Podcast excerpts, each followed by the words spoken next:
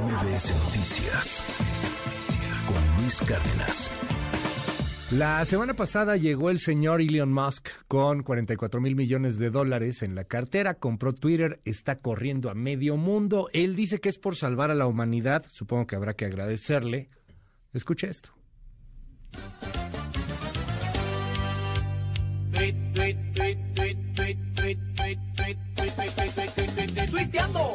Twitter ha anunciado la suspensión permanente de la cuenta en la red social del presidente de Estados Unidos, Donald Trump, ante el riesgo de una mayor incitación a la violencia por su parte. Entonces, supongo que la respuesta sería que yo retiraría la prohibición permanente, aunque aún no soy dueño de Twitter. Pero esto no es algo que ocurriría de manera definitiva, porque ¿qué tal que no llegue a ser dueño de Twitter? Pero en mi opinión, y Jack Dorsey, quiero ser claro, él comparte mi opinión, es que no deberíamos tener prohibiciones permanentes. Eso no quiere decir que alguien puede decir lo que le parezca. Si dicen algo que es ilegal o que sea destructivo para el mundo, entonces debe haber una pausa, una suspensión temporal, o ese tweet en particular podría invisibilizarse o permitirle que tenga una atracción muy limitada. Pero yo creo que las prohibiciones permanentes lo que hacen es fundamentalmente socavar la confianza en Twitter. Algo que no me gustó de lo del asunto del Capitolio, pero no me gusta la censura. No me gusta que a nadie lo censuren y le quiten el derecho de transmitir un mensaje en Twitter o en Face. No estoy de acuerdo con eso. Llega el nuevo asociado. Vamos a hundirnos en eso. Tras adquirir la gigante de medios sociales por 44 mil millones de dólares, el hombre más rico del mundo, dueño de la automotriz Tesla y la espacial SpaceX, despidió a su llegada a la plana mayor de la compañía. Ahora que ya este señor Moss compró Twitter, ojalá y lo libere, ojalá y lo libere porque ya Twitter estaba o está tomado. Controlan ahí a quienes eh, manejan granjas de bots, de robots, quienes pagan, les inflan sus cuentas, también muy deshonesto, sin ética y es un instrumento de comunicación fundamental, importantísimo, pero ya estaba bajo control de el conservadurismo y del poder económico, de mafias. Es cosa de que un día se haga un análisis sobre quienes representan en México a Twitter. Tuiteando, tuiteando. ¿De quién es esa rola, eh? Por cierto, ¿cómo la consiguieron tuiteando? Está buena. Ahorita nos dicen de quién es. Oigan, este, hoy vamos a platicar, pues, justamente sobre Twitter, sobre lo que está pasando. Ya se enojó hasta Stephen King porque, este, ya Elon Musk quiere, este, cobrar las verificaciones, las famosas palomitas azules. ¿Qué cosa, ¿por qué comprar Twitter por 44 mil millones de dólares? Pues vamos a platicarlo de una manera que podamos entenderlo todos y viendo qué, qué, consecuencias puede tener para la economía y para la libertad de expresión y para muchas otras cosas. Hoy con Jorge Andrés Castañeda. Qué gusto verte aquí. ¿Cómo estás? Buenos días, Jorge. Hola, Luis. Pues muy bien, muy divertido. Qué buena rola la del Twitter. Sí, está buena. Sí, sí, tuiteando, tuiteando. Oye, ¿por qué pagar 44 mil millones de dólares por Twitter? ¿Vale eso? Pues digo, es difícil saber qué vale. Y también hay que recordar que los ricos, como Elon Musk, compran algo así por 44 mil millones de dólares, pero él no puso 44 mil millones de dólares. Ok, eso o sea, es no importante. toda la lana es de él. Pidió mucha prestada y como 13 mil millones, 12 mil 700 millones de dólares, creo, de préstamos, que ahorita vamos a platicar de ellos porque son un problemón. Ajá. Y hay un montón de otros inversionistas que le entraron, o sea, y él lo que hace es pide prestado sobre sus acciones. Entonces, a la hora de su bolsa, Ajá. sacó lo muy poquito, ¿no? Ok. Entonces, nada más hay que acordarnos de esa parte. O sea, hipotecó sus acciones, de alguna manera. De Tesla. Pero De pues, sus acciones de Tesla valen cientos de miles de millones de dólares. Ok. ¿No? O sea, no es es una hipoteca pequeña. Prestamito. O sea, él pide para él. Sí. Ajá. Es un- digo, no, tampoco chiquito, ¿no? Pero sí, Sí, pero- No, no, no, no apostó su vida en esto, ¿eh? Ok. Y bueno, llegamos al final de esta saga que ya habíamos platicado tú y yo aquí. Lo que pasó es que los abogados le dijeron a Elon, a ver, no te vas a poder zafar. Chance la cajeteaste, carnal. Deja de estar haciendo negocios mientras fumas mota, porque le gusta hacer eso, ¿no? y por unas... Todas las empresas gringas están casi incorporadas en Delaware por una serie de razones eh, legales y sobre las cortes y el tipo de cortes que hay ahí.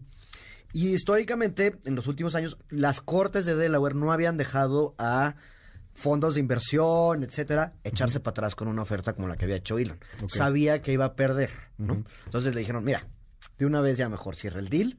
Y todo esto pasó rapidísimo. Le avisaron y dijo, bueno, va, pues el viernes, ¿no? O sea, ya sí hay otra- justicia pronta y expedita. O sea, sí, sí Para en este estas tema cosas es nada a más. fuerza. Sí, o sea, Las para la lana sí. Tú ya dijiste que lo vas a comprar, lo vas a comprar, ya no te puedes echar para para atrás. Porque había esta onda de que le iba a salir más barato pagar la multa que Es comprarlo que no por había, no, no, completo. no había multa. Ah, no, ya no, había. tenía o sea, que ya comprarlo porque había hecho una oferta. No, eso es lo que le dicen sus abogados. Eh, o sea, Para que ya no había idea, forma de que te los para mendigos abogados, que digo, saludos a todos nuestros amigos abogados. Sí, muchos. Eh, Hola. Los abogados de Twitter, que va a tener que ahora pagar Twitter, que es de Elon Musk, Sí. cobraron 100 millones de dólares nada más por esto. De, de, de, de No le fue honorarios, mal. ¿No? Entonces, bueno. Seguro ya los va a correr, ¿no? No, no, porque esto se los debe a un despacho de abogados que contrató Twitter para representarlos en este proceso. Ok. Parte Mal lo que de. él pagó a sus abogados, ¿no? O sea, parte de lo que él también compró. O sea, compró Sí, esta deuda también con los abogados que. Ok. Entonces llega el Con los abogados semana- con los que perdió. También los tiene que pagar. Órale, qué loco. Ajá. Llegó con su con su lavabo, como veíamos ahorita en la pantalla. Eh, que digo, es un juego de palabras eh, en inglés, del dead thinking, o sea, que les caiga el 20. Y es como una cosa de gente clavadísima del deep web, de. Reddit y de esas cosas, como un meme que les gusta Sí, mucho, claro. ¿no? Entonces, pues llegó, tuiteó, por fin liberé al pajarito, ¿no? Y pues a ver qué sigue. Lo primero que hizo fue correr a los tres jefes de Twitter, que todo el mundo sabía que iba a correr, so- sobre todo al CEO, con el que ya se había peleado públicamente este, en Twitter. Tenían hasta demandas entre ellos, este Parag Agrawal, que era el sucesor de Jack Dorsey, al CFO, Ned Siegel, y sobre todo a Vigaya Gadie, perdón por el nombre, no- sé pronunciar bien, que era probablemente la persona más importante después del CEO en todo Twitter, que era la que veía el tema de legal y de políticas públicas. Ella fue la que tomó la decisión Esos tres de, sa- sacar a Trump en su momento, ¿no? Este último, Esa hace, los tres. Ajá. hace- esta última, sí. Sí. Vigaya Gadie. Ok. Y ahorita hay una peleota con ellos porque dice, está bien, me corres, pero por mi contrato, por lo menos eh, para Agrawal, el CEO, se va a llevar 42 millones de dólares, nada mal. Pero eso se está diciendo Elon. que- 42 millones de dólares por sí, correr de, al CEO. de de- liquidación entre sus opciones, sus acciones, etcétera. Así contrato. 42 millones de dólares. Pero Elon Musk no se los quiere pagar, No, pues, obviamente. no. Eh, y está diciendo que los está despidiendo con causa porque hicieron mal su trabajo. Entonces, otro pleito ahí. Ajá. Y vamos a seguir, ¿no? Y trajo a todos sus cuates locos libertarios de Silicon Valley y ahí están haciendo unas locuras. Y pues bueno, este reporta el Financial Times hoy en la mañana que ya le dijo a todos los empleados que quedan que hizo, hizo como un régimen del terror el, el- el Ajá. loco de Elon Musk así. Entonces tú le tienes que decir y le puedes escribir un mail a Elon. Es "Oye, el Robespierre de las redes sociales, este tipo, ¿no? si quieres correr, si tú crees que debo de correr a tu jefe y darme y darte a ti la chamba, mándame un correo, ¿no? Y a todo mundo, o sea, tú dime quién crees que deban de correr o no. Entonces, pues está totalmente loco. Y ahora empezó este rollo de la verificación. Y se pone complicado lo de la verificación porque tiene eh, varias aristas el asunto. A ver, la Alianza Global de Medios Responsables, que son casi todos los anunciantes del mundo, ya le mandaron a decir a Twitter, a ver, está bien, pero si tú quitas las reglas un poquito que estaba y vuelves a permitir a los locos del 6 de enero, eh, Trump, a los trompistas, a los racistas, a los de a los fascistas. pues vamos a empezar a quitarte dinero de anunciantes, ¿no? ¿Y si gana algo de anunciantes No, Twitter? 90% de la lana que gana Twitter, que no es tanta en el mundo de las redes sociales. Mucha Sí. para ti, para mí, ¿eh? Sí, claro. Sí, no. Eh, viene de anunciantes. Ajá. Todo viene de anunciantes. Es chiquitito comprado a Facebook, chiquitito comprado a Instagram, pero sí hay lana. Y él sabe que si quita, o sea, que si abre Twitter como él quiere, que para eso lo compró, eh, pues se va a ir 90% de la lana o parte de ese 90%, pues porque ya se la cantaron. Ok. Entonces dijo, pues va a ver, tenemos, y esa es tu pelea con Stephen King, ahí le respondió y todo Elon Musk. A ver, tenemos que ganar lana, ¿no? ¿De Por eso dónde? quiere cobrar la palomita azul. que ya había empezado Twitter antes a cobrar con un servicio piloto Sí. que se llamaba Bluetick, que te permitía editar tweets y hacer cosas. Solo está disponible en Estados Unidos, Canadá y Australia, creo, Sí. y Nueva Zelanda. No sé si el Reino Unido también. Y era un programa piloto que estaban viendo cómo funcionaba, ¿no? Ahora él quiere cobrar a todos los que tienen su palomita verificada. Azul. Tú la tienes verificada. Sí, yo la ¿no? tengo Yo no- verificada. a, mí no- a mí ya me batearon un par de veces. Pero No te la van a no Qué bueno, porque no te ahora me va a llegar también la factura para pagar la palomita verificada. Y- Ok. Y eso, pues dice, de algún lado tiene que venir la lana. Unos dicen que va a costar 20 dólares al mes, otros que 5 dólares al mes. Y lo que ya declaró Elon Musk es, tengo a todo Twitter trabajando 24 horas al día, 7 días a la semana para dar una solución al tema de la palomita, ¿no? Porque todavía no lo ha confirmado. No, él ya dijo que está viendo cómo se hace. Pero que es pero de la que va a cobrarnos, nos va a cobrar. No, pues De alguna forma. va a ver si se puede, ¿no? Yo creo que, exacto. Está bien loco Elon Musk, pero no es ningún menso. Es que al final de cuentas tienes que hacer, pues tienes que hacerlo sustentable, ¿no? Si lo quieres hacer súper libre, si quieres meter a Trump, no creo que Trump le cueste mucho 20 dólares o 5 dólares al mes. Las personas que tienen la palomita verificada, algunos dirán, No, bueno, la lo bronca es para pago, los periodistas. no. Ujú.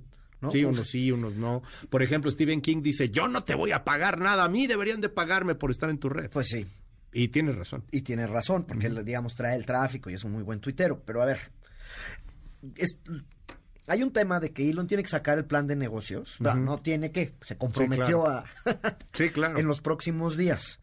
Y con base en eso va a ver qué pasa, ¿no? Porque hay otra bronca de los 44 mil millones de dólares, 12.47 eh, traigo- son deuda que compraron seis bancos principalmente, que la tienen guardada y que van a vender, ¿no? Ellos venden los bonos, venden la deuda a sus inversionistas.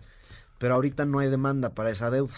Entonces ya dicen, a ver, a ver, vamos a esperar a ver qué trae esto. O sea, de entrada compró una empresa endeudada como No, no, a él le prestan para comprar. Ah, ok, ajá. ¿no? O sea, él va y pide Sí, sí, sí. prestado para Ajá. comprar y mete esa deuda a la bolsa de la empresa. Ajá. ¿no? Ok. Que se va a pagar solita, se supone.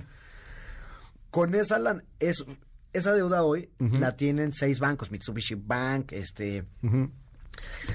Eh, Morgan Stanley creo que tiene, o sea, todos los bancos de Sí. inversión de Nueva York y unos japoneses, ¿no? Ellos a su vez no se la quedan, no la quieren ellos, ¿para qué? Solo ahorita la tienen en su panza y la tienen que vender a inversionistas suyos, dicen, oye, yo compro Ya, deuda ya. de Twitter, pero ahorita pues no queda claro de dónde va a venir esa lana. Ahora, si todo sale mal, Twitter se lo terminan quedando esos bancos. A menos que Elon les pague otros 12 mil millones de dólares, que los tiene, pero yo ya creo que no lo haría.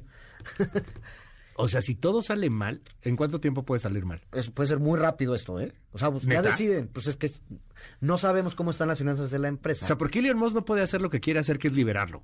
Porque si lo libera, te quedas sin los anunciantes, que es el poco ingreso que tienes. el poco ingreso que tiene. Y tienes que pagar la deuda.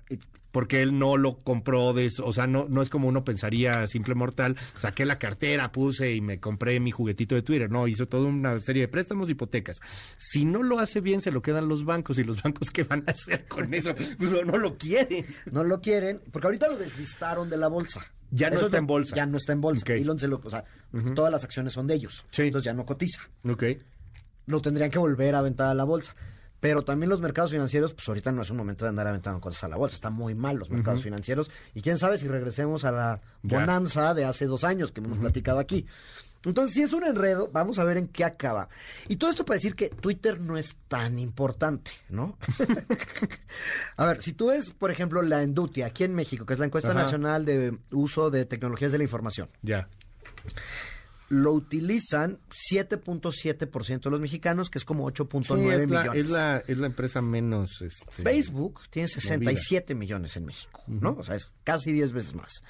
Y en Estados Unidos es lo mismo, pero es una red social muy influyente, porque es de clavados, como Es a tú y yo. voy, ajá. O sea, la gente que está clavada en política, Sí. en, en ciertos temas, está ahí todo el Es que día es, dándole es la red Twitter, de influencia del círculo rojo, de quien toma decisiones, de empresarios, políticos, activistas. que son los que quieren verificar sus cuentas. Porque Ajá. si no, tienes una broncota. Imagínate mañana una empresa, a ver. Pero ¿cómo haces mañana- eso rentable? No, pero si quitan la verificación y tienes que pagar, imagínate ahorita que vienen las campañas. Bueno, ahorita están en plenas campañas en Sí. Estados Unidos. Imagínate que eso empezara hoy. Yo hago un perfil falso de todos los candidatos demócratas o republicanos y los pongo a tuitear cosas espantosas Sí. y alguien va a caer. ¿No? Si no está la verificación, no sabemos quién importa y quién es de verdad y no. Para eso es.